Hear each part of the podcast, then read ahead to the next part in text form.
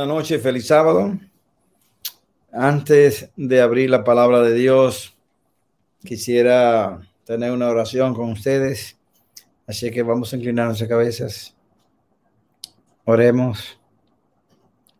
Padre nuestro que estás en el cielo, te damos la honra y la gloria a ti, Padre, en este día, porque solamente tú puedes guiarnos a nosotros, darnos la oportunidad y conducirnos, conducirnos a cada uno hasta las mansiones celestiales.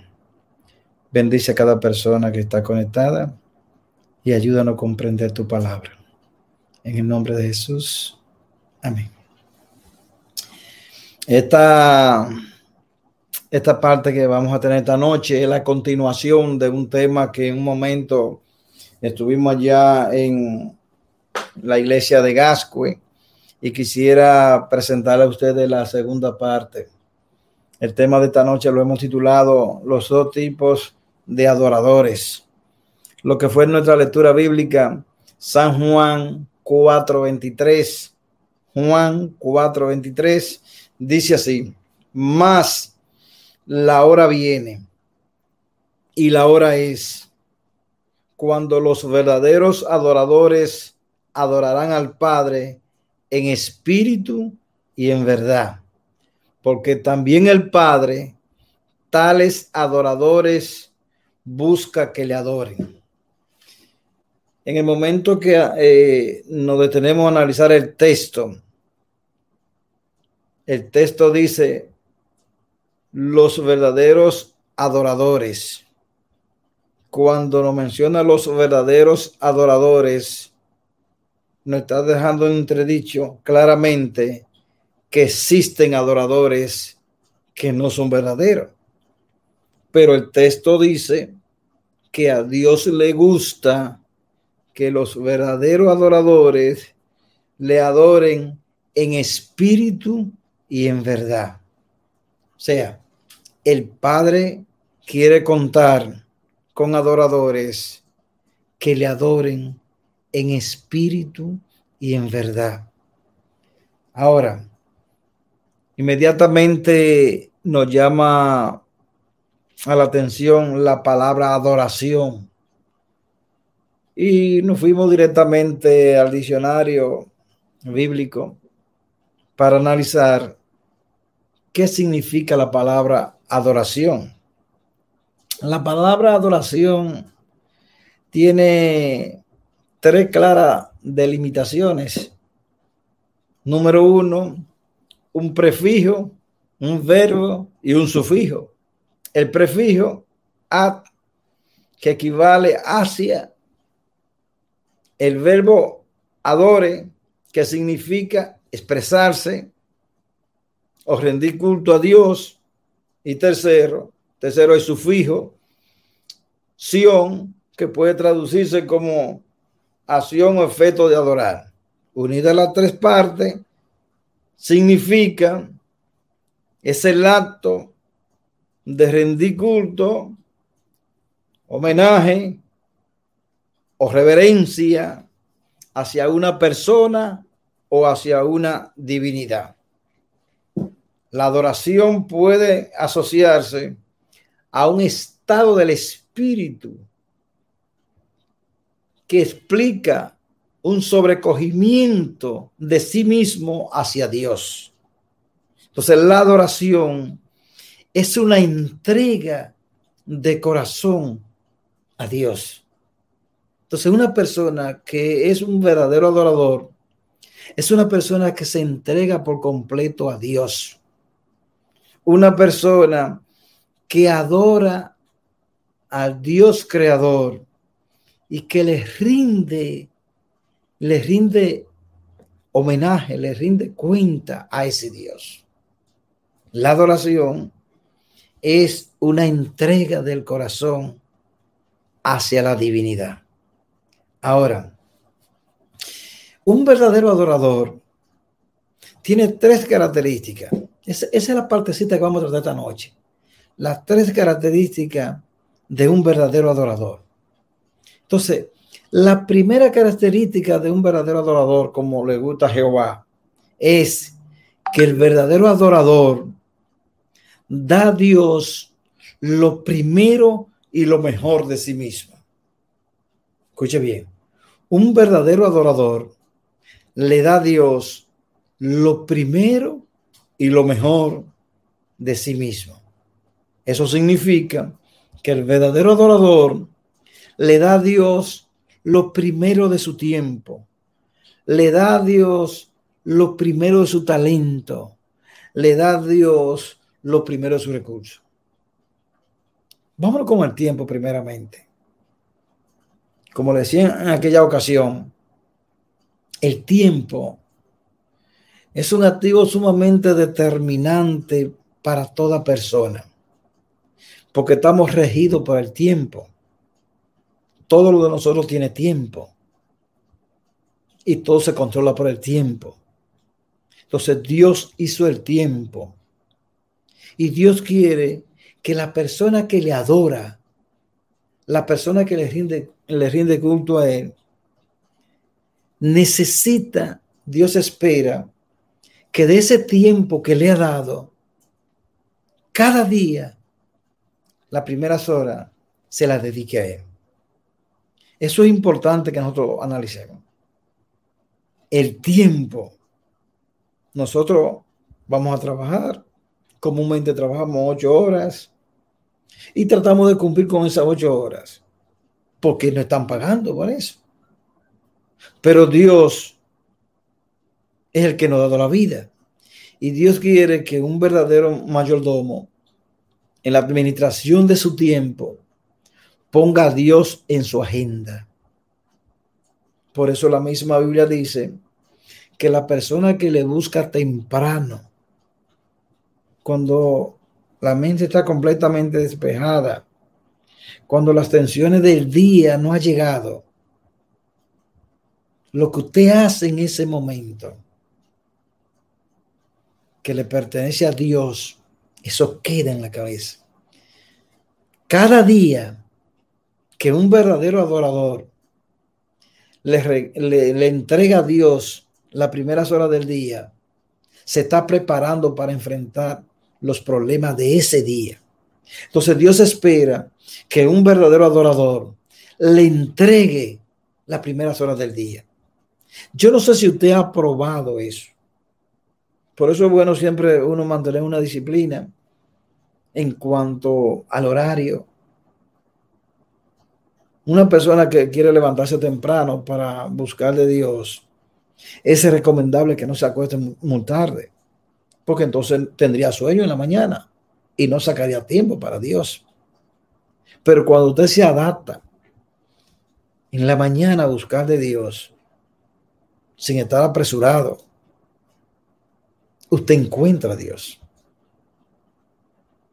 No leer la Biblia por leerla.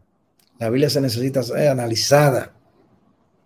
No orar por cumplir con un mandato, sino para hablar con Dios como un amigo. Entonces se necesita que cada día el verdadero adorador le entregue a Dios lo mejor de su tiempo. Yo no sé si usted ha podido hacer un hábito. Yo le, le sugiero que escoja levantarse, por ejemplo, todos los días a las 4 de la mañana. Y entonces yo le voy a regalar a Dios dos horas del día. De 4 de la mañana a 6 de la mañana. Hacer un hábito eso. Es una sugerencia. Le voy a regalar a Dios dos horas. No a regalarse a devolverle a Dios porque el tiempo es de Dios. Entonces, yo le aseguro que muchas cosas cambiarán en la vida. Ahora, Dios nos ha dado a nosotros los dones y talentos. A veces somos muy buenos empleados, muy buenos vendedores. Entonces, esos talentos que Dios nos ha dado, Dios quiere que lo usen para su causa. Dios quiere que, que, esos talentos sean un mecanismo para que otra persona le conozca. Entonces, una persona que hace eso es un verdadero adorador, porque de su talento lo está usando para la gloria de Dios. Ahora, Dios quiere que el verdadero adorador de sus recursos ponga a Dios en primer lugar.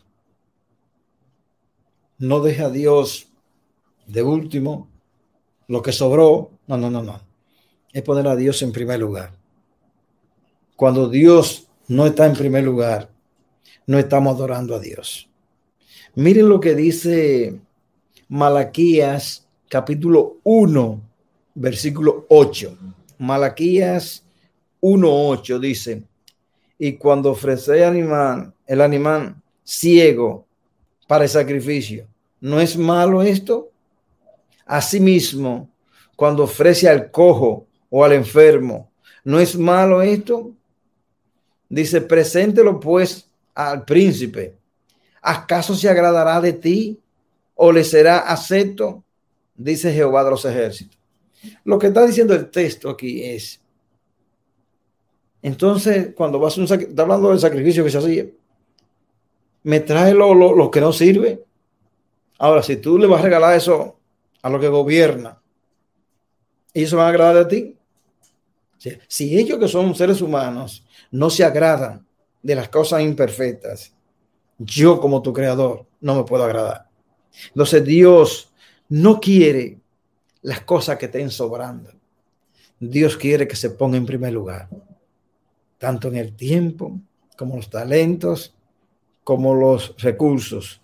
Dios quiere estar en primer lugar. Dios no necesita de nosotros. Somos nosotros que necesitamos de Dios. Eso es importante que lo entendamos. Dios no necesita de nosotros. Óigalo bien. Somos nosotros que tenemos que estar en paz con Dios. Dice Colosenses capítulo 3, versículo 23. Y todo lo que hagáis, hacedlo de corazón, como para el Señor, y no para los hombres. Nunca haga nada en la iglesia o fuera de ella para agradar a los hombres. No, no, no.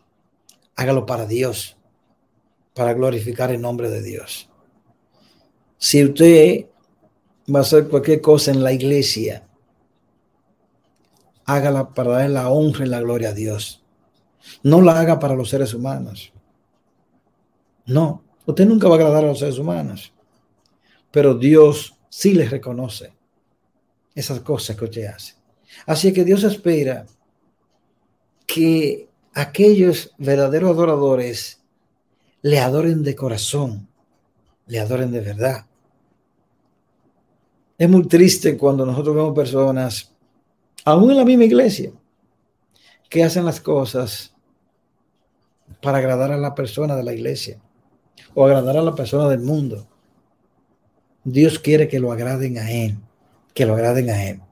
Nosotros en la Biblia encontramos dos tipos de adoradores, y usted lo conoce muy bien, a Caín y a Abel. Mire lo que dice Génesis capítulo 4, versículo 3. Génesis capítulo 4, versículo 3. Dice, y aconteció que al transcurrir el tiempo, Caín trajo al Señor una ofrenda del fruto de la tierra. Escuche bien, del fruto de la tierra. Dice Génesis capítulo 4, versículo 4. También Abel por su parte, trajo de los primogénitos, primogénitos primero, de las ovejas y de la grosura de lo mismo. Y el Señor miró con agrado a ver y a su ofrenda. Yo le dije que el primer punto de un verdadero adorador le trae a Dios lo primero y lo mejor. Miren que a ver a ver, le trajo, lo mejor y lo primero. Caín no hizo eso. Caín trajo lo que entendió que tenía que traer, no lo que Dios le pidió. Por eso siempre cuando usted esté estudiando la Biblia, fíjese bien qué es lo que Dios le está pidiendo a usted. No, no le lleve a Dios lo que usted escuchó por ahí. Llévele a Dios lo que la palabra de Dios dice, lo que dice la Biblia. Miren lo que dice la mensajera de Dios en la página 54 de Patriarcas y Profetas. Una cita muy importante. Dice, Caín y Abel, los hijos de Adán, eran muy, muy distintos de carácter.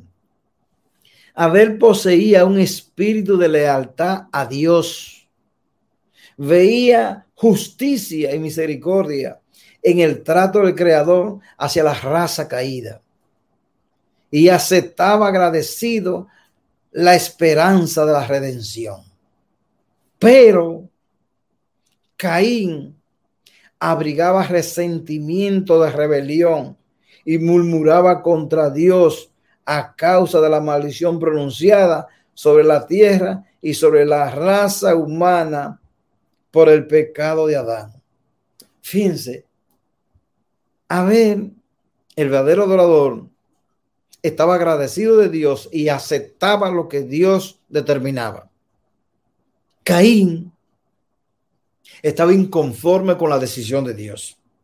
Entonces, usted puede fácilmente conocer un verdadero adorador en la iglesia y un verdadero y un adorador que no es verdadero, un falso. Cuando usted ve una persona que se queja, que todo está malo, ayúdelo, ayúdelo. Porque se, espera que un hijo de Dios no ande siempre preocupándose mirando las cosas negativas. Un verdadero adorador es aquel que confía en Dios, espera en Dios. El verdadero adorador acepta la voluntad de Dios. Un falso adorador es aquel que se queja, es aquel que está dudando, es aquel que está cuestionando. Así es que el primer punto de un verdadero adorador es aquel que le da a Dios lo primero y lo mejor. El verdadero adorador le da a Dios lo primero y lo mejor. Ahora, vamos a ver el segundo punto de un verdadero adorador. Segundo punto de un verdadero adorador. Ya vimos que el primer punto es que se le da a Dios lo primero y lo mejor. Ahora, el segundo punto del verdadero adorador, un verdadero adorador adora a Dios a la manera que Dios ha pedido, no a la manera que considera. Escuche bien, el verdadero adorador adora a Dios en la forma como Dios ha pedido, no como Él lo considera. El adorador no es el que establece las reglas. El que establece las reglas es el que recibe la adoración. A Caín no se le pidió fruto de la tierra. A Caín se le pidió lo mismo que se le pidió a Abel. Ahora, si usted se da cuenta, la actitud de adorar de Caín no era la misma actitud de adorar de Abel. Caín se quejaba hizo lo que quiso y cuando él quiso.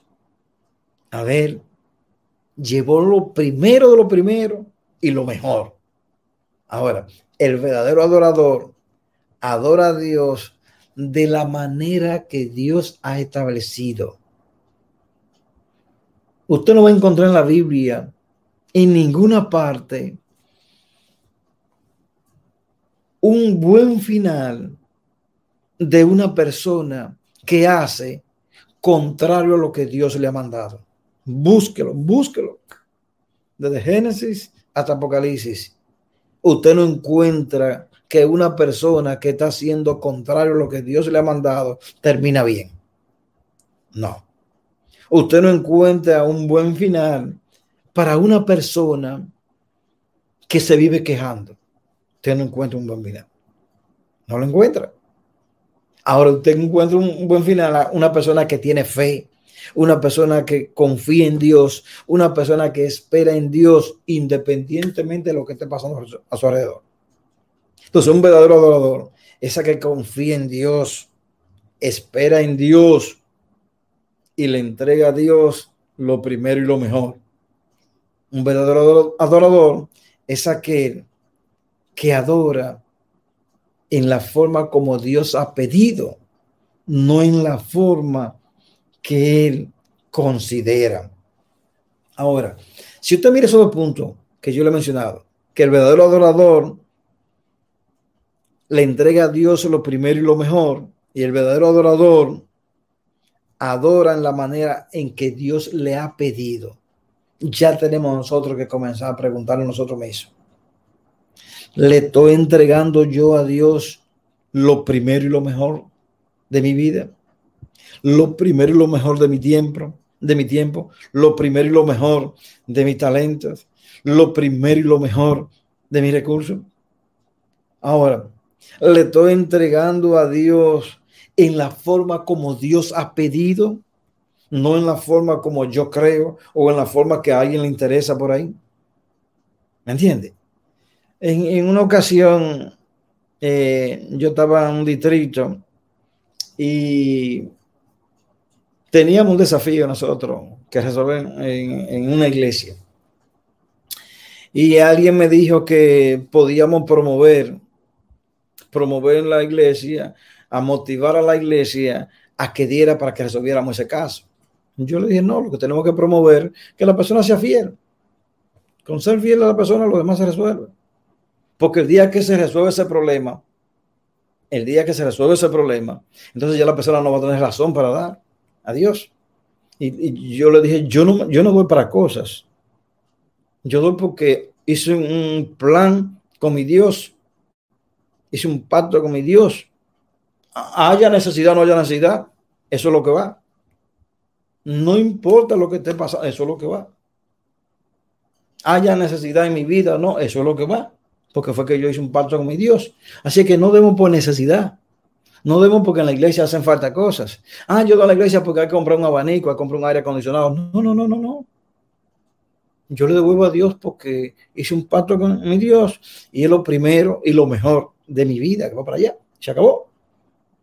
Así que cuando usted está tratando con Dios, yo recuerdo una vez que estaba al frente de una institución y alguien era una editora eh, y alguien fue a, hacer una edición de un libro y fue hacer una cantidad y yo lo, lo motivé, lo persuadí, como dicen, a que hiciera más del doble de lo que fue a hacer. Y después que la persona salió convencida que tenía que hacerlo, y yo sabía que lo iba a vender, y lo vendió. Vendió el doble de lo que yo le propuse. Él me dijo, eh, yo espero que tú saques tiempo para, para la misma capacidad para que me hiciste comprar esos, libros, tú la uses para predicar el evangelio. Yo justamente saco el tiempo para eso. Me gusta. ¿Qué le estoy haciendo con esto? Si usted es un buen vendedor o usted es un buen empleado, ese talento que Dios le ha dado, úselo para Dios glorifique el nombre de Dios. Y la persona me, puso a meditar. Y a mí siempre me ha gustado dar estudio bíblico. Y yo dije, ven acá, yo saco la cantidad de tiempo que yo, que yo uso para, para, para, para el negocio. Yo, yo saco eso mismo, esa misma proporción. Por ejemplo, cuántas horas tiene el día. Yo le, le doy el tiempo que le corresponde a Dios eh, para dedicarlo a, la lectura de su palabra, la oración, la predicación del Evangelio. Entonces Dios lo que anda buscando en nosotros es que, podamos entender que le pertenecemos a Él. Que tenemos que dar lo primero y lo mejor de nosotros. Que tenemos que hacer la cosa como Dios ha mandado, no como nosotros consideramos. Así que esos son los dos primeros puntos. El tercer punto de un verdadero adorador. El verdadero adorador adora con buena actitud y con sencillez y humildad. Un verdadero adorador adora con una buena actitud. Si usted le duele, si usted se queja lo que hace por Dios, debe revisarlo. Debe revisarse. Entonces Dios espera que todo lo que podamos hacer sea gozoso, sea para glorificar su nombre. Eso es mayordomía. Usted le entrega de su tiempo a Dios. Usted le entrega de su talento a Dios. Usted le entrega su recurso a Dios. Porque Dios es el dueño de todo. Es el dueño del tiempo. Es el dueño del talento, de los talentos. Es el dueño de los recursos. Entonces, por tal razón, Dios lo merece todo. Entonces, es necesario que la iglesia se detenga a pensar, ¿qué yo le estoy dando a Dios? Lo que estoy haciendo, ¿lo estoy haciendo para Dios o para los hombres? No haga la cosa para los, seres humanos, haga la cosa para Dios, pero hágala bien, para que el nombre de Dios sea glorificado. Ya usted sabe, primer punto, debemos adorar a Dios. Eh, el verdadero adorador debe darle lo primero y lo mejor a Dios. Segundo, un verdadero adorador debe hacer las cosas como Dios le ha mandado. Y un verdadero adorador lo hace con una buena actitud y con entrega de corazón. Porque un verdadero adorador tiene que glorificar el nombre de Dios en todos los sentidos de la palabra. Nunca debe estar haciendo las cosas simplemente por hacerlas. Tiene que hacerla porque Dios merece lo mejor. Entonces, debemos preguntarnos cada uno de nosotros, ¿qué tiempo yo le estoy dedicando a Dios? ¿Qué tiempo yo le estoy dedicando al estudio de la Biblia? ¿Estoy leyendo la Biblia o estoy analizando la palabra de Dios? Es necesario que cada miembro de iglesia no solamente lea la Biblia, sino que analice la palabra de Dios. Por varias razones. Porque fue un libro escrito en un lenguaje, en otro idioma que no es el nuestro. Hace más de dos mil años se terminó de escribir, casi dos mil años. Tenemos que conocer el contexto. El contexto. Hace unas dos semanas estuve reunido con, con mis hijas y con, con una prima, una sobrina mía, prima de, de ellas. Y estamos analizando, cada vez que usted entra a un libro de la Biblia, para usted conocer lo que dice el libro, usted tiene que conocer lo que es el contexto histórico de lo que dice ese libro. ¿Cuál es el tema que trata el libro dentro del tiempo que usted le da a Dios y usted está leyendo su palabra? Usted tiene que conocer eh, el personaje que lo escribió, conocer ese personaje. ¿En qué contexto fue que vivió? ¿Cuál es el tema que se está tratando? ¿Cuál es el mensaje del libro? ¿Y cómo eso tiene que ver conmigo en este día? Entonces, si analizamos también en la distribución del tiempo que estamos dando a Dios, como le dije en una ocasión allá en la iglesia, pregúntese si nosotros no estamos haciendo la cosa bien hecha como Dios espera, en el tiempo que Dios quiere, es necesario que nos detengamos nosotros. Oye, como le dije, ¿y qué es el tiempo? Dice un autor, el tiempo es un punto fuera de la eternidad. Y si el tiempo es un punto fuera de la eternidad y todo está regido por el tiempo, ese puntito que arrastra nuestra vida, el dueño del tiempo tiene que estar predominando en eso. Porque si desde la creación hasta este día el tiempo es un puntito fuera de la eternidad. Y en la eternidad no se cuenta el tiempo. Y entonces dentro del tiempo está mi vida, que es un punto dentro de un punto, dentro de un punto, dentro de un punto. Entonces, ese puntito que es mi vida, que pasa tan rápido, no se debe dejar arrastrar por las cosas de este mundo. El dueño del tiempo tiene que estar en primer lugar.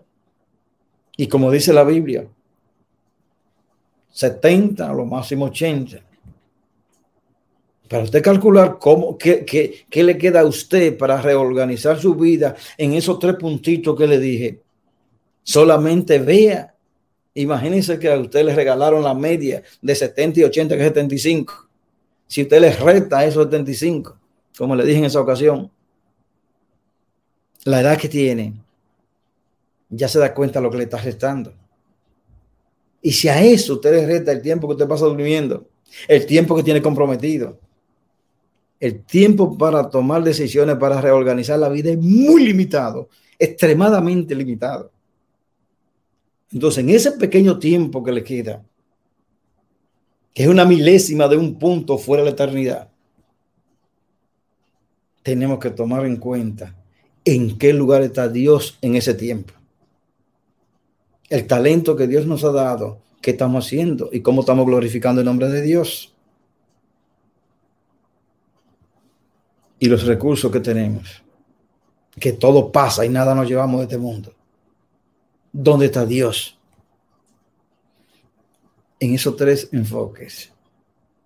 Para ir finalizando, es necesario que cada persona que cree en Dios se detenga y piense cómo está usando su tiempo, cómo está usando sus talentos, cómo está usando sus recursos. Esas tres cosas son determinantes para saber qué tipo de adorador somos nosotros. Dios no necesita su tiempo y mi tiempo. Somos nosotros que necesitamos entregarle a Dios tiempo de nuestra vida. Dios no necesita nuestros talentos. Somos nosotros que necesitamos entregarle nuestro talento a Dios. Dios no necesita los recursos. Si tuviera necesidad, no nos lo dijera a nosotros. Él no tiene necesidad de nada. Somos nosotros que tenemos que descongestionar nuestros corazones para vivir en sintonía con la palabra de Dios.